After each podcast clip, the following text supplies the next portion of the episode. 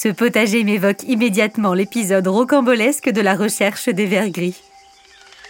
À cette époque, le sujet d'étude de mon père est l'amophile hérissé, un fouisseur voisin du sphex dont ces chenilles sont le gibier préféré. C'est d'abord Favier, notre intendant, qui est mis à contribution. Il est depuis quelque temps au courant de l'affaire. Je lui ai parlé de mes petites bêtes et des chenilles qu'elles chassent. Il sait en gros la manière de vivre de l'insecte qui m'occupe. C'est compris. Le voilà en recherche.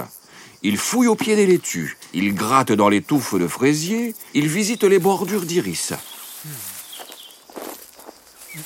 Hélas, les recherches de Favier ne donnent rien, et c'est à nous que mon père demande de l'aide. Trois heures passent et personne ne déniche la fameuse chenille. Mon père finit par se retirer, mais sitôt qu'il tourne les talons, une amophile apparaît. Ôte-toi de là, maladroit, semble me dire l'hyméloptère. Je vais te montrer où gît la bête. Sur ces indications, je fouille au point voulu. Et j'exhume un ver gris. Parfait, ma perspicace amophile.